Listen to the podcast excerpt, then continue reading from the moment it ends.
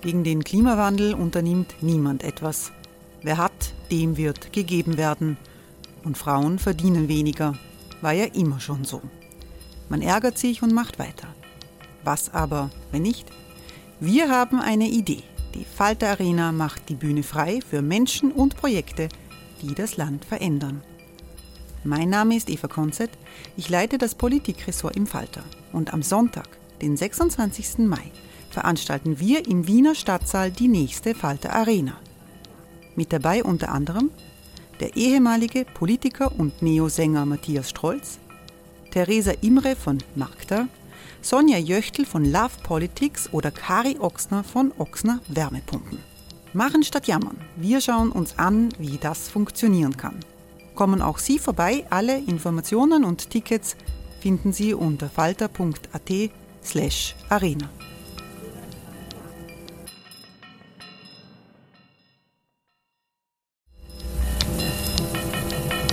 Falter-Podcasts werden durch Werbung unterstützt.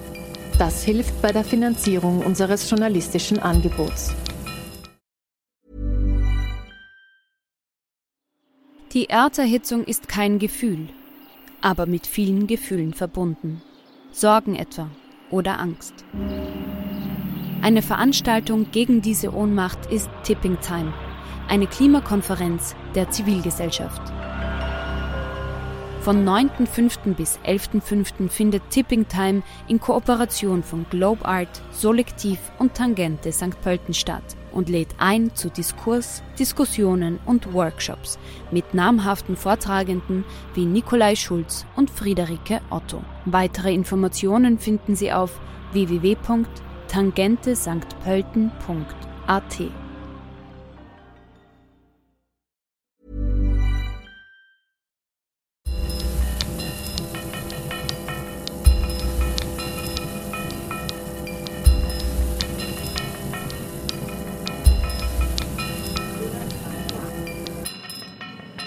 Sehr geehrte Damen und Herren, liebe Zuhörerinnen und Zuhörer, herzlich willkommen beim Falter Radio.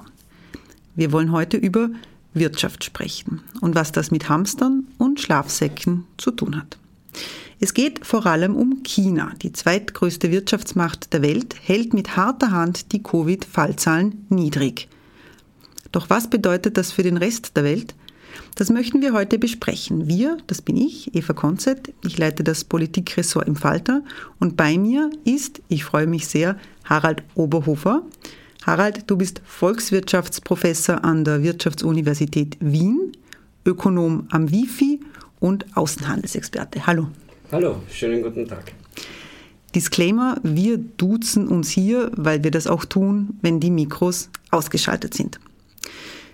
Lieber Harald, in China werden in den kommenden 33 Minuten, während wir sprechen, sich drei Menschen mit dem Coronavirus anstecken.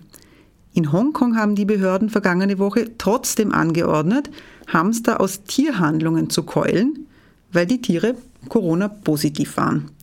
Die Besitzerin einer Tierhandlung musste in Quarantäne. Sie hatte die Tiere kurz vor Weihnachten aus den Niederlanden importiert. Und die Hauptstadt Peking lässt sogar Touristenattraktionen sperren aufgrund eines einzigen Omikron-Falles. 13.000 Menschen mussten außerdem in die Teststraße.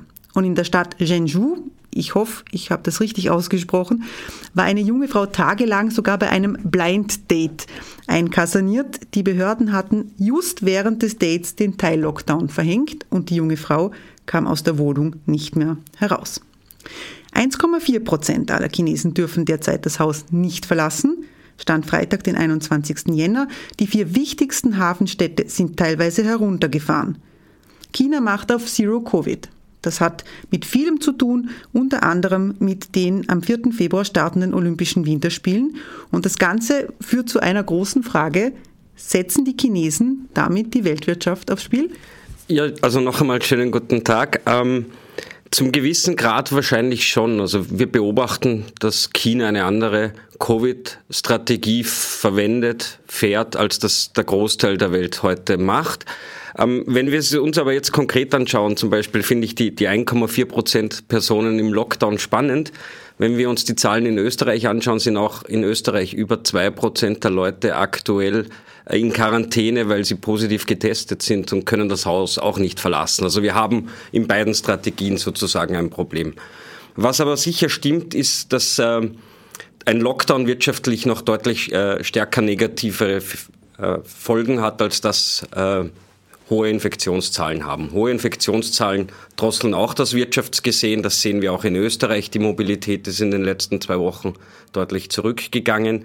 Aber in China geht das halt deutlich weiter. Es werden eben ganze Stadtteile äh, geschlossen, es werden Fabriken geschlossen. VW hat beispielsweise schon zwei Werke in China schließen müssen, jetzt wegen Omikron. Und was für die Weltwirtschaft natürlich besonders problematisch ist, wie du schon angesprochen hast, Häfen werden geschlossen. Das ist nicht zum ersten Mal, aber jetzt sind es wieder sehr viele. Und das Problem bei Omikron ist halt, kann man das so wirklich kontrollieren oder führt das jetzt dazu, dass ständig irgendwelche Häfen geschlossen werden? Es sind die vier wichtigsten Häfen schon in einem Teil Lockdown. Ähm, was bedeutet es denn, wenn in China Güter nicht eingeschifft werden? Die fehlen dann letzten Endes am anderen Ende der Welt oder an anderer Stelle in der Welt. Mhm. Was äh, bedeutet das? Naja, wir können es uns vielleicht für Österreich anschauen, mal, dass man ein bisschen Zahlen dazu hat. Ähm, die Zahlen sind jetzt aus 2020, aktuellere haben wir nicht. Äh, in 2020 war China für Österreich der zweitwichtigste Handelspartner was die Importe betrifft. Sieben Prozent unserer Gesamtimporte kriegen wir aus China. Das ist nur ähm, überragt von Deutschland wie immer. Das ist, Deutschland ist fünfmal so viel, das sind 35 Prozent. Aber China hat 2020 Italien überholt. Also wir importieren mehr Waren als, aus China als auch Italien. Ähm, in Summe sind das über 10 Milliarden. Das entspricht mehr als zwei Prozent unserer gesamten Einkommens in Österreich. Also es ist keine äh, vernachlässigbare Größe. Ähm, was passiert jetzt, wenn diese Waren nicht kommen? Das haben wir auch schon letztes Jahr ein bisschen gesehen, was passiert. Wir befinden uns in einer Situation, die wir so in Europa schon sehr lange nicht mehr kennen, sagen wir vor allem in Westeuropa sehr lange nicht mehr kennen, nämlich dass wir eine Mangelwirtschaft haben. Das Angebot ist zu gering im Vergleich zur Nachfrage, die es gibt. Und das hat dann, werden wir glaube ich später noch ein bisschen genauer darüber reden, auch Effekte auf die Preise. Wenn es wenig Güter gibt und jeder das haben möchte, dann verkaufen die Unternehmen dort, wo sie den höchsten Preis erzielen können. Und das führt dazu, dass die Preise insgesamt steigen. Mangelwirtschaft, das klingt jetzt im ersten Moment ähm, nach Kommunismus, nach Schlangen vor den äh, Geschäften, ähm, nach Sowjetunion, nach Tristesse. Ist es wirklich so schlimm? Es ist nicht so schlimm, natürlich. Es ist auch, ähm, die 7% Importe sind nicht unbedeutend, aber wir handeln hauptsächlich innerhalb der EU ähm, zunächst einmal. Gesagt, in gewissen Bereichen ist es wahrscheinlich schlimmer. Das hängt halt davon ab, wie die Struktur genau ausschaut. In etwa die Hälfte aller Importe sind Maschinen und Fahrzeuge. Das heißt, das hat dann wahrscheinlich schon auch für Unternehmen ein Problem. Also da reden wir über alle möglichen Produktionsmaschinen, aber auch Büromaschinen, aber auch Generatoren und so weiter. Da importieren wir relativ viel davon äh, und eben auch Straßenfahrzeuge. Ein zweiter großer ähm, äh, Bereich, wo wir, wo wir sehr viele Waren importieren aus China, sind die sogenannten sonstigen Fertigwaren. Da äh, fallen zum Beispiel alle Möbel darunter, aber auch Elektronikgeräte, Heizung, Beleuchtungsanlagen etc. Das sind schon Dinge, die wir ähm, brauchen, wo wir zum gewissen Grad auch von China abhängig sind und das spüren wir ein bisschen. China ist die zweitgrößte Volkswirtschaft der Welt. Äh, sie hat ein Bruttoinlandsprodukt von fast 15 Billionen US-Dollar. Das ist jetzt einmal relativ unvorstellbar. Ähm, auch die anderen Zahlen sind es, nämlich alleine Mobiltelefone in der Größenordnung von 110 Milliarden Euro werden jährlich exportiert und Halbleiter in äh, Summe von fast 50 Milliarden Euro. Das sind diese Chips, die überall fehlen. Infineon hat deshalb gerade erst ein Werk gebaut in Villach. Aber Halbleiterchips sind große Mangelware. Was, was ist denn da eigentlich los mit diesen Dingen? Naja, Halbleiter, diese Chips werden immer mehr gebraucht, weil wir Produkte jetzt haben oder in Europa, in der Industriewelt produzieren, die immer komplexer sind, die immer mehr können. Und da ist halt der Halbleiter, der Mikrochip ist die Basis, dass diese Prozessoren funktionieren, äh, etc. Die fehlen tatsächlich und das ist ein klassisches Problem dann, wenn eine Vorleistung nicht ankommt und wir Produktionsstrukturen haben, die wir halt haben, nämlich äh, Just-in-Time-Produktion, dass die Produktion darauf angewiesen ist, dass zum richtigen Zeitpunkt jedes Teil an dem Ort ist, wo es sein muss, um weiterverarbeitet werden zu können. Ein sicher großes Problem jetzt für Europa und damit auch für Österreich in der Handelsstruktur ist der Halbleitermangel sicher in der Automobilbranche. Nämlich, das äh, ist ja auch bekannt, dass VW beispielsweise darunter leidet. Und die österreichische Automobilzulieferbranche leidet natürlich auch, wenn VW oder andere große deutsche Automobilkonzerne weniger Autos bauen können, weil die Halbleiter fehlen. Und dann spüren wir das auch indirekt sozusagen über das, dass unsere Exporte weniger nachgefragt werden, weil insgesamt weniger produziert wird. Das heißt, wenn das Containerschiff in Shenzhen irgendwie nicht ablegen kann, kommt das irgendwann in der österreichischen Automobilindustrie äh, in, der, in, äh, in der Steiermark an. Ähm, wieso ist es denn so, dass die Containerschiffe jetzt so viel länger brauchen von China ähm, nach Europa? Sie brauchen auch länger in die USA, aber nach Europa brauchen sie derzeit ungefähr 108 Tage und das ist fast doppelt so lang wie vor der Covid-Krise. Mhm. Die Schiffe können ja können immer noch gleich schnell fahren wie damals. Was mhm. hat sich denn geändert? Ähm, das stimmt, sie können gleich schnell fahren. Ähm, es äh, sind zwei Dinge passiert. Die ganze Lieferkette war im Prinzip jetzt schon im Laufe des letzten halben Jahres, seit früher eigentlich sehr angespannt. Das hat damit zu tun, eigentlich mit einer guten Sache, nämlich dass sich die Weltwirtschaft relativ schnell von den ersten Covid- äh, Problemen erholt hat und dadurch, dass gerade in den Industrieländern, wo Österreich dazu gehört, die Einkommen relativ gut stabilisiert wurden, ist die Nachfrage nach Produkten relativ schnell wieder angesprungen. Ähm, gleichzeitig haben wir gesehen, dass sich die Nachfrage nach Produkten auch verändert hat. Und das hat auch mit Covid zu tun. Gerade im letzten Jahr ist die Nachfrage nach äh, sogenannten dauerhaften Konsumgütern stark gestiegen. Das sind alles die Güter, die ich einmal kaufe und dann länger nutze. Das sind zum Beispiel Autos, das sind aber auch Kühlschränke, das sind Möbel. Das äh, hat sehr viel damit zu tun, dass jetzt ähm, die Covid äh, Krise auch dazu geführt hat, dass sich Personen entweder aus den Städten gezogen sind, Häuser gebaut haben, Häuser gekauft haben, das renommieren wollten, alle Einrichtungsgegenstände neu äh, gekauft haben, aber auch, dass sich das Freizeitverhalten verändert hat. Man sagt vielleicht, ich brauche jetzt ein Auto, weil ich kann eigentlich nichts anderes machen, außer aus der Stadt fahren und dann in der Natur spazieren gehen. Bei E-Bikes sehen wir das auch. Das sind alles typisch äh, ähm, dauerhafte Konsumgüter und das ist stark gestiegen. Das heißt, wir haben eine relativ starke Nachfrage ähm, und das heißt, wir brauchen auch viele dieser Produkte beziehungsweise der Vorleistungen, die wir haben wollen. Das heißt, die Nachfrage nach ähm, Transporten aus China, aber nicht nur, äh, ist stark gestiegen. Gleichzeitig haben wir das Problem, dass vor allem eben die chinesische Politik sehr strikt ist und es immer wieder zu Problemen in diesen Lieferbeziehungen kommt, nämlich wenn Häfen geschlossen werden, dann sind ja die Schiffe schon unterwegs gewesen. Die brauchen ja, wie du richtig gesagt hast, äh, über 100 Tage oder vorher waren es über 50 Tage. Die fahren los und wollen einen Hafen ansteuern und der ist dann zu. Die Frage ist, was kann man da machen? Man kann auf einen anderen Hafen ausweichen, wenn der offen ist. Das machen dann sehr viele, dann kommt es zum Stau. Oder man wartet einfach vor diesem Hafen, bis er wieder aufgemacht wird. Und das führt natürlich alles zu Verzögerungen. Rüttelt denn China jetzt an diesem globalen Aufschwung, der ja früher kam nach der Covid-Krise als äh, ursprünglich erwartet, ähm, stärker äh, ausgefallen ist, also eigentlich positive Entwicklungen?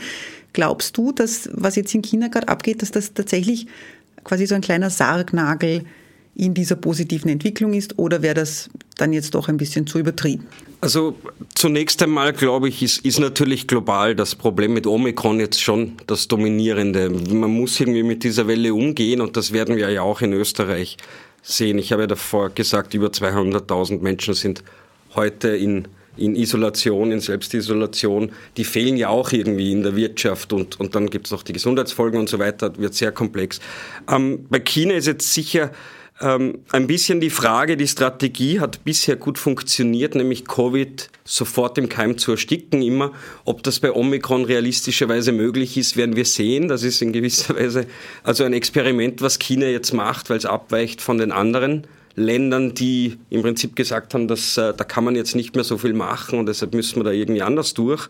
Ähm, was noch dazu kommt, ist natürlich, dass in China ein anderer Impfstoff verwendet worden ist, wo, soweit ich zumindest das überblicken kann, die wissenschaftliche Erkenntnis in die Richtung geht, dass der weniger wirksam ist äh, gegen Omikron. Und das könnte natürlich bedeuten, dass dort die Infektionszahlen irgendwann doch stark steigen.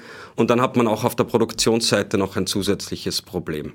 Weil Ausfälle in den Fabriken ja. zusätzlich zu den Lockdowns dazu. Bei uns ist ja, ja. diese leichte Durchseuchung oder diese ähm, kontinuierliche Durchseuchung auch nur deshalb möglich, weil ja doch relativ viele Menschen geimpft sind. Das ist zumindest die Hoffnung der Strategien jetzt von den Ländern, wo die Impfquoten ähm, vergleichsweise nicht höher, aber mit anderen Impfstoffen ähm, schwerpunktmäßig geimpft worden ist und wo man sagt, da ist der Schutz wohl offenbar noch relativ gut und das heißt, man hat einen relativ großen Anteil in der Bevölkerung, der weniger betroffen sein sollte.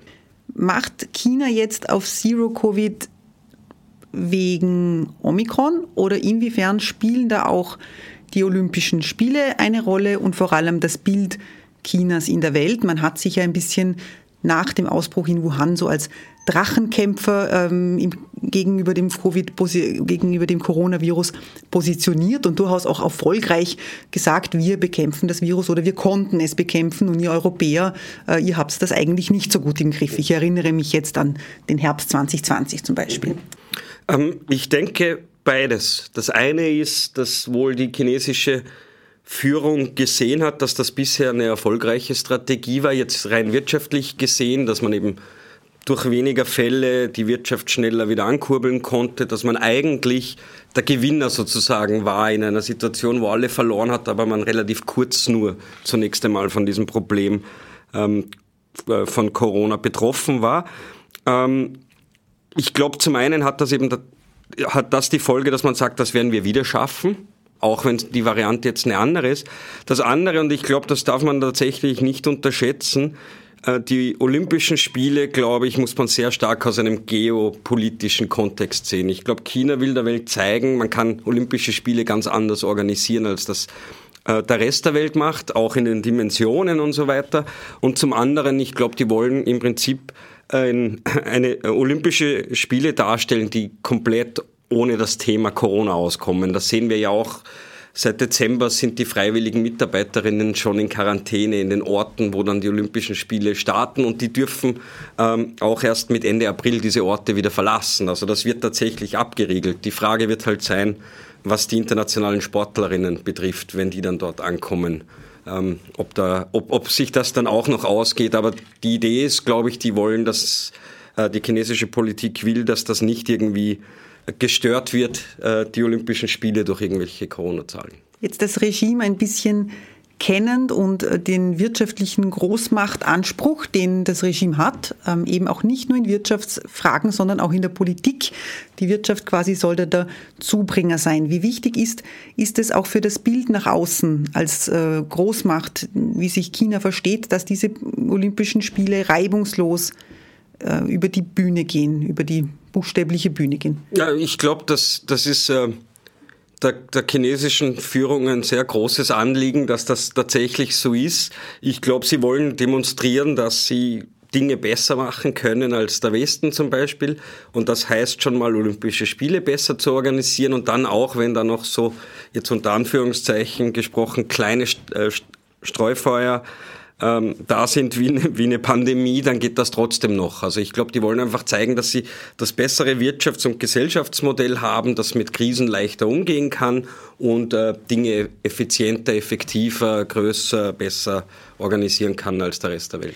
Wir werden sehen, äh, was da rauskommt. Kommen wir noch einmal zurück ähm, zu den zu den Häfen, ähm, zu den Containerschiffen, zum internationalen Handel.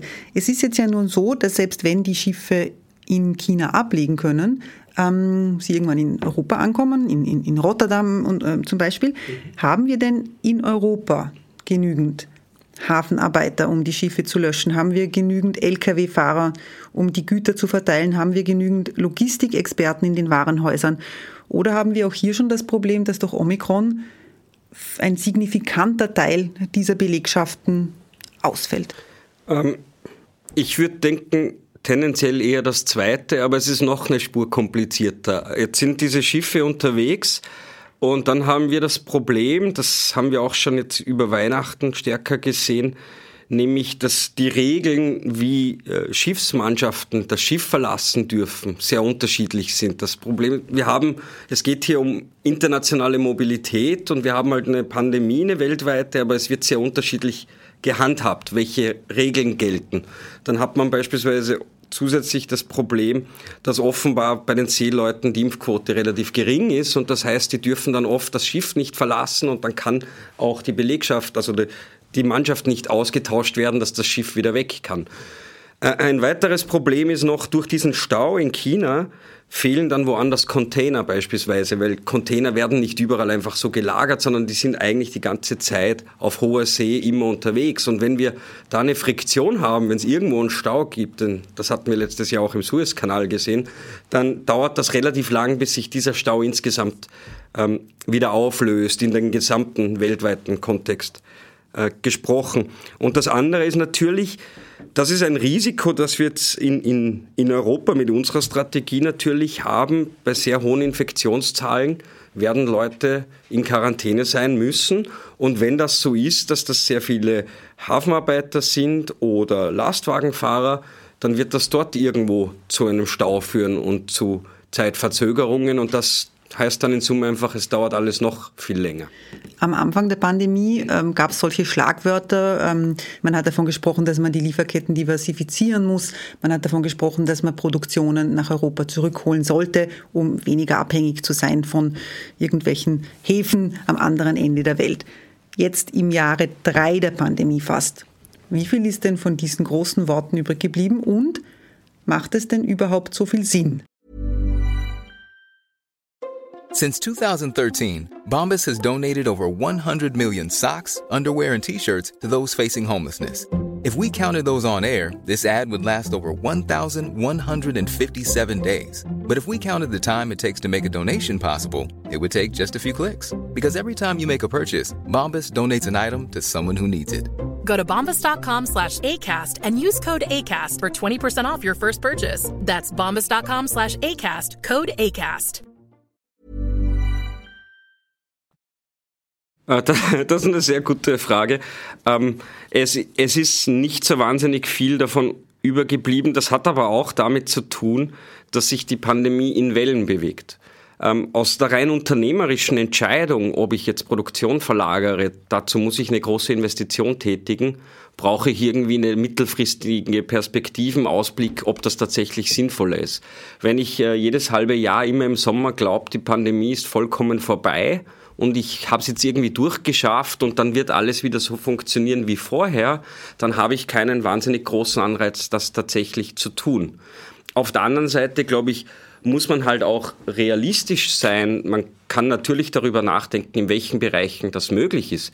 Ähm, aber die Tatsache, dass wir eben gewisse Produkte nicht in Europa produzieren, das hat halt schon auch mit den relativen Vorteilen über die Welt verteilt in der Produktionsstruktur, in den Produktionskapazitäten, ähm, in den äh, Produktionsfaktoren wie was sind die, die Lohnkosten, wie gebildet sind die Arbeitnehmerinnen etc.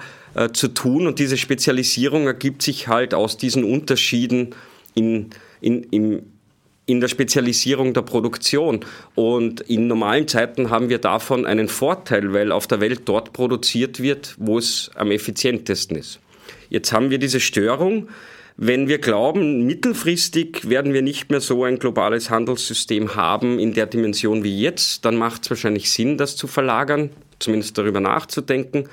Wenn man davon ausgeht, das wird zu Ende gehen in absehbarer Zeit und wir kommen zurück zu einer friktionslosen Welt, wo ähm, die Container wieder pünktlich ankommen und die Schiffe ablegen können, dann macht es wahrscheinlich einfach ökonomisch weniger Sinn, das zu tun.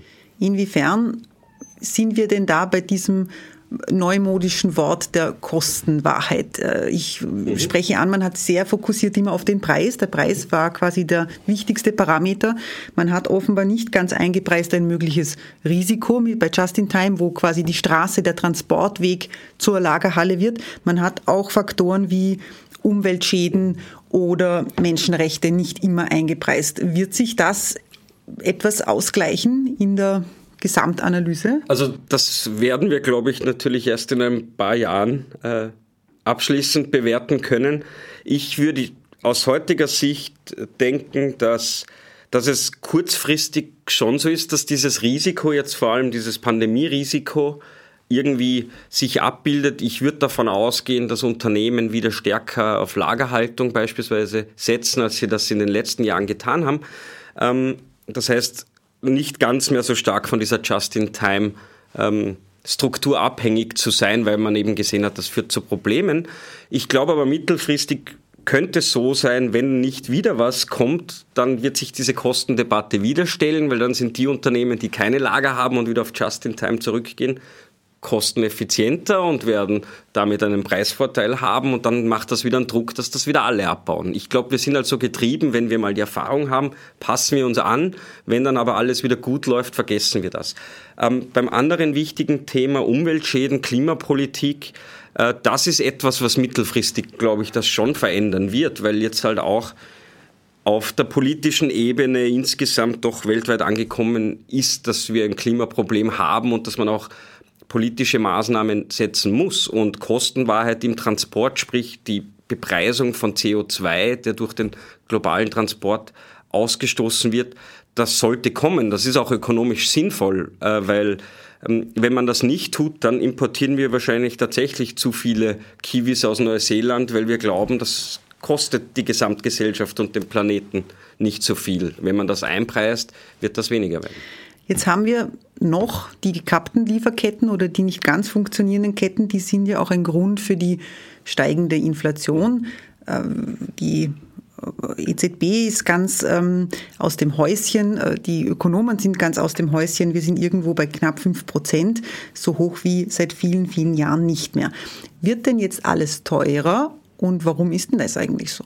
Ähm, wieder eine sehr gute Frage. Ähm, äh, die man nicht in einem Satz, glaube ich, beantworten kann. Ich glaube, es ist auch ein guter Zeitpunkt, darüber zu reden. Die Statistik Austria hat diese Woche jetzt die Inflationsrate für Österreich für das Gesamtjahr 2021 ähm, präsentiert und auch die Dezemberwerte. Es stimmt, wir, haben eine, wir sehen eine deutlich höhere Inflationsrate als in den Jahren zuvor. Die letzten 10 Jahre, 15 Jahre eigentlich seit der Finanzmarktkrise war Inflation kein großes Thema. Jetzt ist es zurück. 2021 ist die Inflation in Österreich bei 2,8 Prozent. Der Zielwert ist 2 Prozent. Ja, ist darüber. Über das ganze Jahr gesehen nicht so stark. Die Preiserhöhungen haben wir vor allem ab Mai gesehen, also die steigende Inflationsrate ab Mai. Ich habe über den Mai und das Frühjahr vorher schon geredet. Das hat auch mit diesem stark gestiegen, mit dieser stark gestiegenen Nachfrage zum Teil zu tun. Wenn bei ähm, wenn die Nachfrage steigt und das Angebot nicht gleichzeitig auch ausgeweitet werden kann, dann werden die Preise steigen, weil sich die Unternehmen aussuchen können, wen von den Konsumentinnen sie das Produkt verkaufen. Und dort, wo ich einen höheren Preis erwirtschaften kann, werde ich das tun. Und das äh, führt zum einen zu einer Dynamik. Stimmt auch, äh, es ist immer weiter gestiegen. Dezember ist bei 4,3. Das ist jetzt schon dann sehr deutlich über dem Ziel drüber. Ähm, was man vielleicht zur Inflationsrate noch sagen kann, ist, die, die wir in den Medien und in der Politik immer diskutieren, ist, äh, ist ein aggregierter Wert, der davon ausgeht, es gibt so etwas wie einen hypothetischen Warenkorb und auf Basis dessen wird das gebildet. Ähm, die individuelle Inflation, die jetzt einzelne Konsumentinnen spüren, die kann deutlich anders sein. Ähm, es gibt auch Inflationsrechner, wo man das im Internet nachschauen kann, wenn man eingibt, was man so typischerweise konsumiert, um das zu sehen. Äh, wenn wir auf die Komponenten schauen, dann sehen wir natürlich schon, deutliche Unterschiede und da kann man, glaube ich, auch ganz schön sehen, was im letzten Jahr passiert ist. Das eine ist zum Beispiel, die größten Preistreiber in Österreich waren Kraftstoffe, ähm, Heizöl, Elektrizität und Baumaterial. Bei den ersten dreien ist es so, dass wir hier so etwas wie, wir nennen das einen Einmaleffekt sehen, nämlich, oder einen Basiseffekt sehen, nämlich wir müssen ja die Preise beispielsweise im Herbst 21 mit den Preisen im Herbst 20 vergleichen, um die Inflationsrate zu berechnen, weil es die Veränderung der Preise über die Zeitperiode typischerweise ein Jahr ist. Ähm, die Situation 2020 war halt so, dass vor allem Rohölpreise sehr niedrig waren. Wenn jetzt die Wirtschaft anspringt und die Rohölpreise steigen von einem sehr niedrigen Niveau startend, dann ist es relativ klar, dass dieser Anstieg dann auch prozentuell sehr hoch ist. Das heißt, man kann schon mal davon ausgehen, dass nächsten Herbst, also Herbst dieses Jahres, die Inflation in den Bereichen nicht so hoch ist, weil es von einem relativ hohen Preisniveau weg ja die Veränderung angeschaut wird. Bei Baumaterial, da ist die Inflationsrate übers Jahr gesehen bei 4,7 Prozent. Das ist zum Beispiel Holz und Beton. Und da sind wir wieder bei diesem Nachfrageargument, nämlich dass sich der Konsum verlagert hat und wenn plötzlich alle Häuser bauen wollen und Beton gebraucht wird und Holz gebraucht wird für Möbel etc., dann steigen die Preise dafür. Und das ähm, erklärt, diese beiden Komponenten, glaube ich, erklären, warum das aktuell sehr hoch ist ähm, und, und äh, auch erklären auch zum Gutteil, denke ich, dass es, dass es über die Zeit schon wieder abnehmen könnte. Das heißt, die Inflation ist natürlich ein Durchschnittswert letzten Endes. Jeder spürt das anders, je nach Einkaufsverhalten. Gibt es denn eigentlich auch Leute, die davon profitiert haben, weil Preise gesunken sind? Es gibt tatsächlich Preise auch, die 2021 gesunken sind. Ähm, wenn man sich die wichtigsten davon anschaut, sind das zum Beispiel Telefondienstleistungen um minus drei Prozent fast. Das ist auch für Unternehmen und Personen ganz interessant, weil das sind alles diese Te Technologien, die wir jetzt verwenden, wenn wir uns weniger sehen können, ähm, um, um miteinander auch wirtschaftliche Tätigkeiten äh, machen zu können. Noch stärker ist es äh, bei Speichergeräten. Ähm, da ist es minus äh, 14 Prozent fast. Und was ich sehr spannend fand, ist bei Sportgeräten ist, äh, sind die Preise auch gesunken um über 5 Prozent. Das sind vor allem Ski und Skischuhe. Das kann man, glaube ich, damit erklären, dass wir einen schlechten Winter 2021 hatten, weil wir ja mitten in einer Pandemie waren. Dann kaufen Leute weniger Ski, dann müssen die Preise sinken. Also es wäre clever gewesen, Ski 2021 zu kaufen. Danke ähm, Ischgl und Kitzbühel, muss man sagen. könnte man so sehen, ja. Und, und was ich auch spannend fand, ist, äh, die Preise für Schlafsäcke sind um fast 15 Prozent zurückgegangen. Jetzt könnte man uns fragen, naja, warum geht die Nachfrage nach Schlafsäcken zurück? Ich weiß es natürlich nicht ganz genau, aber ich denke, es hat auch wieder mit Corona zu tun. Und äh, Typischerweise braucht man ja Schlafsäcke für Outdoor-Events im Sommer. Da fallen mir jetzt so etwas wie Festivals und so weiter ein. Und die waren natürlich auch 2021 sehr stark beschränkt. Und wenn diese Nachfrage wegbricht, müssen die Produzenten ihre Preise senken, um die Schlafsäcke an Mann und Frau zu kriegen. Kein Headbanging mit Babyelefant in dem Fall. Genau. Das war der Falter Podcast. Schließen Sie ein Abo ab unter www.falter.at slash Abo. Die ähm, Signation hat Ursula Winterauer gestaltet, Philipp Dietrich hat die Technik betreut. Ich verabschiede mich, bis zum nächsten Mal. Alles Gute, auf Wiederhören.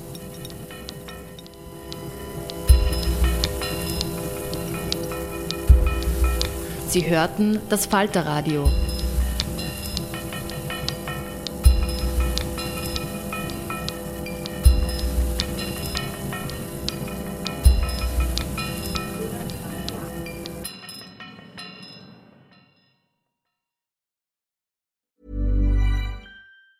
Hey, it's Danny Pellegrino from Everything Iconic.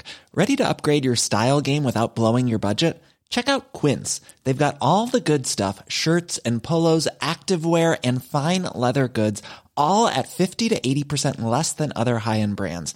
And the best part? They're all about safe, ethical, and responsible manufacturing. Get that luxury vibe without the luxury price tag. Hit up quince.com slash upgrade for free shipping and 365 day returns on your next order. That's quince.com slash upgrade.